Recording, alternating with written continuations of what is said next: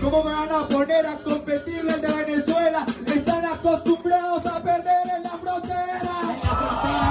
Se ubica en el escenario. No se inquiete. El encuentro nada tiene que ver con violencia. Al contrario, se trata de batallas freestyle. Las temáticas no son aleatorias. Así suena el arte freestyle. Y girando por cuenta calle, hoy vamos a descubrir mucho más del talento de pensar rápido, de improvisar al unir palabras y crear frases en un estilo muy libre al ritmo de las pistas de rap.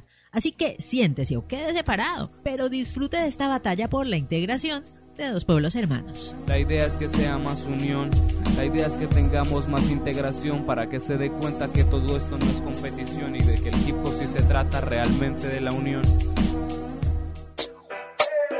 Así suena Cúcuta. Nuestras calles. Nuestras voces. Nuestras historias.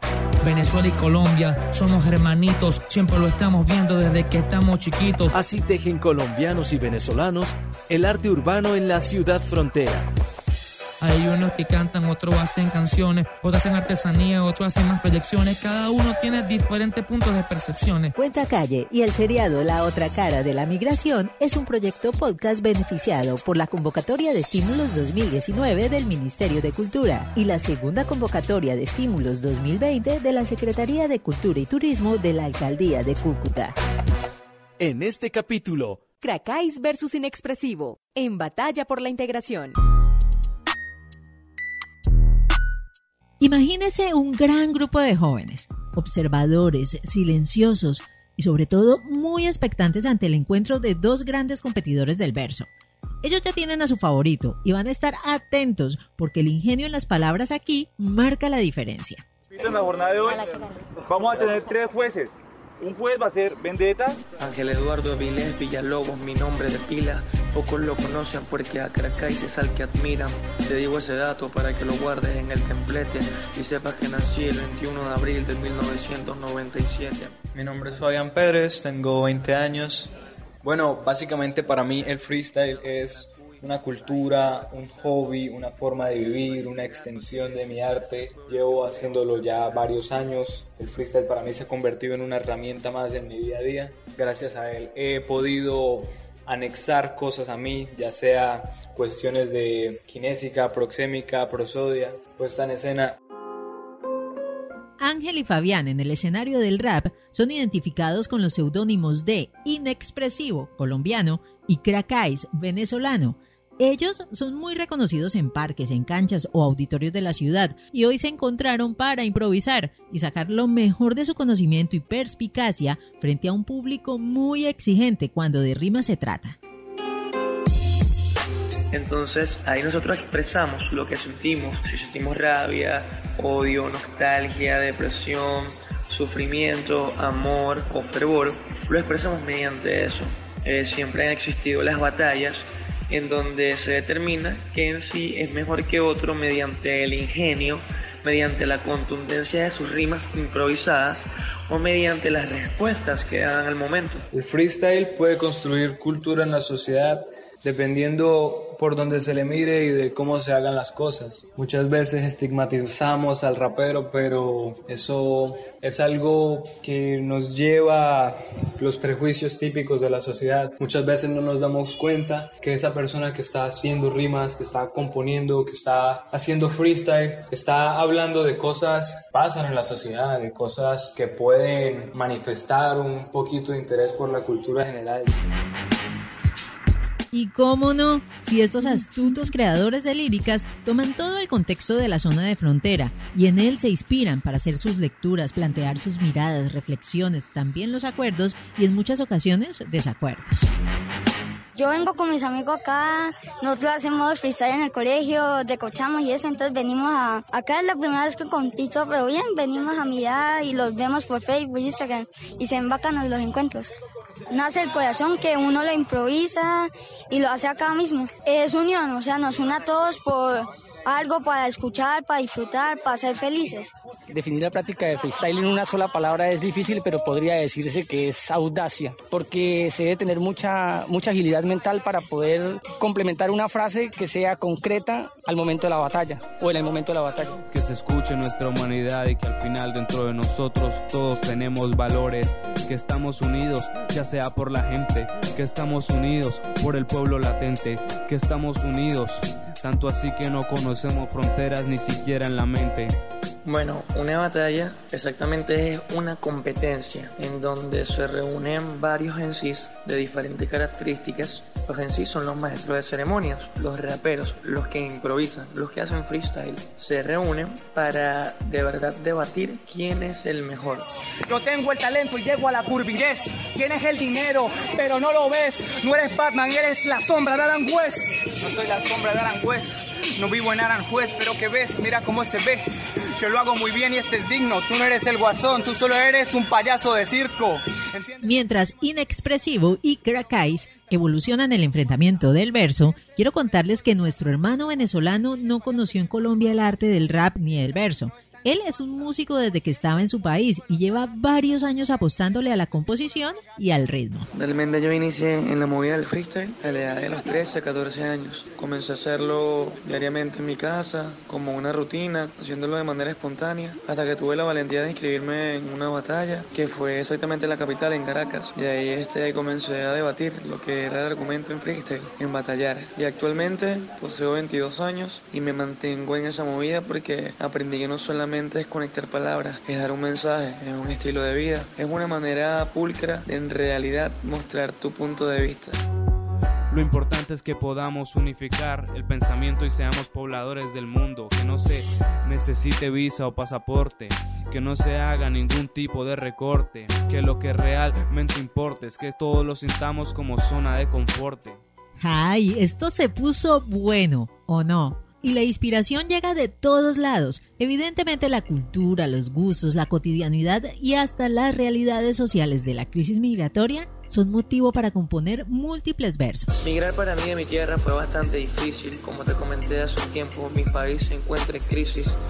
Por lo tanto tuve que buscar otro medio para sustentarme. Por eso migré para acá y ahora vine a quedarme vine a disfrutar de las tierras, pero también vine a trabajar, vine a demostrar que no importa la nacionalidad, sino las ganas que tengas para cambiar. Yo solamente pienso que no debe haber distinción entre venezolanos y colombianos, sino que trabajemos juntos para forjar un nuevo futuro como hermanos, que ya dejemos el racismo, dejemos la xenofobia, que dejemos de distinguir a Venezuela y Colombia. Yo lo que quiero es que en realidad no haya distinción en una nacionalidad o por documentación. La migración de los venezolanos ha aportado bastante a nuestra cultura eh, y eso es bueno, es bueno me llama la atención y obviamente generar cultura a través de esos eventos para la gente del común para que se dé cuenta de que el hip hop no es violencia, que el hip hop no es destrucción, sino al contrario, el hip hop es una cultura que le aporta a la cultura, valga la redundancia. Venezuela y Colombia somos hermanitos, siempre lo estamos viendo desde que estamos chiquitos. Sé que muchos de acá son colombianos y es su nacionalidad. Yo soy un venezolano, esa es mi identidad, somos hermanos, formamos parte de la humanidad. realizar estos eventos promueve mucho la cultura urbana, a que se propague más y pues la verdad también se quiere llevar a que se quite ese estigma de que los, digamos así como lo denominan los famosos parches, se, eh, se quite eso de que van solamente a, a, consumir sustancias. Entonces, pues la verdad es promover eso, a tener un ambiente sano. He visto la transformación de espacios, de sitios públicos. Hemos entrado a sitios, un ejemplo, la cancha Ballester, que era un sitio en el que transitaban personas que solamente iban a consumir, personas que de hecho iban hasta delinquir, a esperar quién pasaba para hacer lo suyo. Y nosotros hemos llegado a estos sitios y hemos literalmente corrido a las personas, tanto enfrentándolas verbalmente, detenerlas y decirles, este espacio es para cultura, para rap, para aportar a la sociedad. Es que ellos leen su territorio, hablan del trabajo, de sus gobernantes, de las dinámicas en las que viven y hasta de la política. Y me creas si le digo que estos encuentros, que hacen parte de la cultura hip hop que nació en Nueva York a finales de los años 70, tienen toda una escala de ascenso que va desde lo regional hasta lo internacional. y que estos jóvenes artistas se la juegan toda en cada desafío? Mis proyecciones de momento son clasificar a una regional de la Red Bull este año, ganar la regional de Batalla de Maestros Cúcuta y ganar la regional de Supremacía MC Cúcuta. Realmente a Crackais, mi persona, le ha ido súper bien en las batallas. Yo me he inscrito exactamente en 44 batallas estando en Cúcuta en los 10 meses que tengo acá y he ganado 41 batallas. Quiere decir que tengo un índice o un margen de error de 4% y me siento bastante contento. También tengo un récord de ganar 22 batallas seguidas. Eso me ha llenado de, obviamente, de felicidad porque lo he hecho con bastante cariño y dedicación para cada uno de ustedes. Dice, seguro yo lo rotumbo. Tango, tengo tanto nivel que lo tumbo. Como lo están viendo sobre la instrumental. Soy como Arcano, voy a salir campeón mundial. Bueno, Inexpresivo es un compañero de la cultura. Debo de reconocer que es un buen participante, es una persona que ha hecho resaltar el nombre de la ciudad afuera. Es muy agradecido con él por todo el trabajo que ha ejecutado hasta hoy en día. Al finalizar el tiempo de la batalla, el jurado evalúa el flow, las estructuras, la contundencia, la coherencia de la rima, el pushline o frase remate, esa que se utiliza para culminar una estrofa, y con ello determina quién es el ganador del duelo. Le propongo que después de escuchar este podcast se anime a asistir a estos encuentros de integración cultural en los que solo importan las ideas y el talento. Y como no, chamo, la unión entre países hermanos. Pero en realidad Crackais viene con otro fin. Yo quiero solamente esparcir mis rimas en cada lugar, cada plaza, coliseo o tarima. Eso es lo que estoy haciendo. Bastante rela, haciendo hip hop, representando a mi favela, demostrando que llevo tatuado en mi pecho Venezuela y en cada competencia dejando en alto mi bandera. ¿Cómo le pareció? ¿Se animó? Le apuesto que se subió a la tarima. Con seguridad ya dice ideas con rima. Con este podcast de Cuenta Calle, yo sé que usted se fijó en el detalle. Aquí ya se compuso una canción, esa que habla de la integración.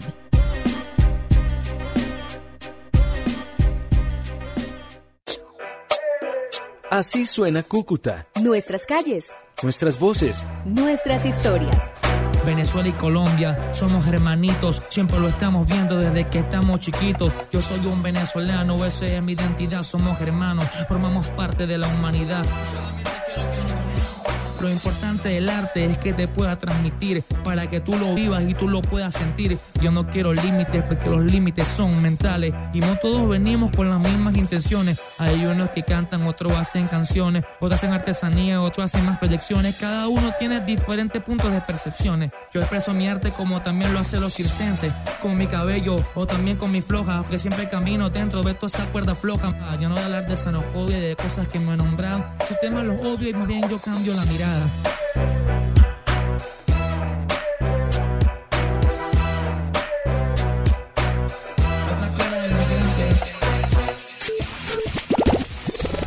Cuenta Calle. La otra cara de la migración. Proyecto podcast beneficiado por la segunda convocatoria Programa de Estímulos 2020 de la Secretaría de Cultura y Turismo de la Alcaldía de Cúcuta.